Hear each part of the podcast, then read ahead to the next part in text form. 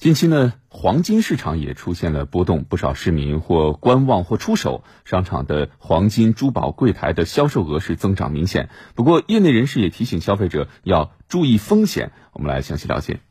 周末的上午，商场一开门，就有市民陆续来到黄金珠宝柜台前。你如果是从最近来看嘛，你其他的股票啊、债券什么都是跌的嘛。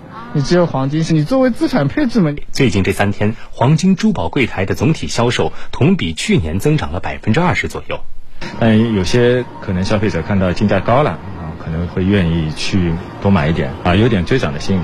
过年前是有有大单，然后是百万级的，那个时候跟现在的那个价格差异有十几元一克。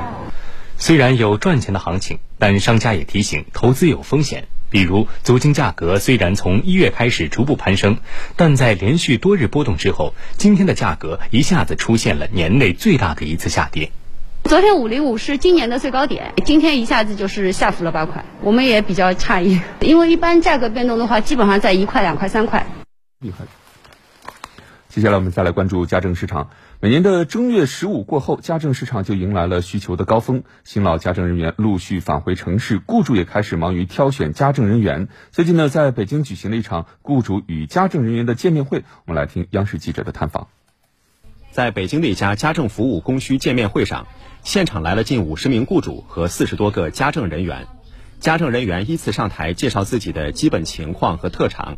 之后，雇主则根据当天现场签到的先后顺序，预约心仪的家政人员进行面聊。七号雇主您好，啊，八号阿姨也已经被约了。嗯，咱们今天因为阿姨和雇主都比较多，所以只有一轮，后续有一个自由轮，是经纪人根据您的需求来匹配跟您相对应的阿姨。工作人员告诉记者，近期来应聘的家政人员多了不少，相比春节前翻了一倍多，服务价格也较节日期间有所回落。啊，已经签单签单了。育儿兼家务，他家是一个七岁的宝宝接送上下课的，然后家务做饭，嗯，还有照顾一个宝妈孕妇的工作。薪资待遇八千五，二十六天，我还挺满意的。等过年以后来到北京的阿姨就变多了，然后价位也就变成正常水平了。我可以挑的范围也会比较多一些。记者发现，现在雇主对家政服务人员的整体素质要求也在变高。